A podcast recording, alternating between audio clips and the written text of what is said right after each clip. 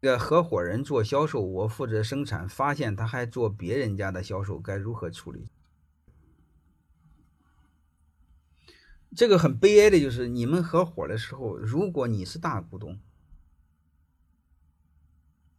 如果你不能掌控全局，有一个小合伙人管销售，本质上你说了不算，他说了算，所以这是不可以的。你比如你管生产，他管销售，他还可以卖别人的，卖你的。要他要闹掰之后，他就卖别人的。你和他闹掰之后，你东西没人卖，然后你就死了。能理解吧？所以这个就不好。这个就是在哪儿呢？如果你们是大股东，你千万别傻里吧唧的。你说我就做生产了哈，你就管销售，碰到事我们来一块儿，这是不可以的。你的任务是什么？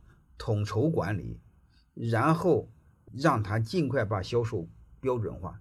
下面有两三个小团队，最起码有两三个鸟人。他万一跳槽走人，这两个鸟人能顶上来。你千万别。嘿嘿嘿所有人都是他的人，全部被他带走，你就傻了眼了。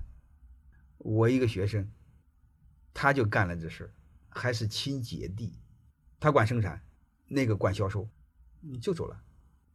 一个娘生的，痛苦的要死，背了好几千里地到济南听课，呃，我都比较同情的。大家知道，这个做生产做技术的人，他傻傻的，不大懂社交，越不大懂呢，他就越不愿懂。人都喜欢做自己熟悉的嘛，因为熟悉的能找到做人的感觉，能找到自信；陌生的让人找不到做人的感觉，他就排斥。他总认为一个娘生的无所谓，结果人家带着销售团队跑了，人家是小股东，你没治。说那你有这么多股份不白有吗？是你们没有经历过，各位，你别说是合伙人，一个爹一个娘生的都不管用，就是父子俩就不管用。如果你是大股东，你是总经理，一定要做到统管。我说的再残忍一点，可恶一点，就是说的很露骨一点。如果你是总总经理，你必须给我做到一个事儿，呃，离开所有的人，你公司照赚，而不是离开所有的人，你公司就散架了，完蛋了。这就叫你管理没做好。我，如果你们是老板，或者是大股东，你们必须随时给我干一个事儿，任何人走人，我公司依然做得很好，甚至我公司做得更好。你你们知道那个北大那个教授叫陈春华吧？陈春华老师，我请他到太禅宫来讲课的时候，他给我讲过一个事儿。他不是在青岛六合待过吗？很多人挖他的高管，他说抓紧走，抓紧走。不好意思嘛，因为跟他多年了嘛。陈老师，我想去哪儿？他他他那个原话就是抓紧走，抓紧走，都走。因为别人工资翻五倍，怎么不走呢？对陈老师来说，走了之后有什么好处？走了之后，他提拔一帮新的鸟人，这帮鸟人更加能干，更加卖力。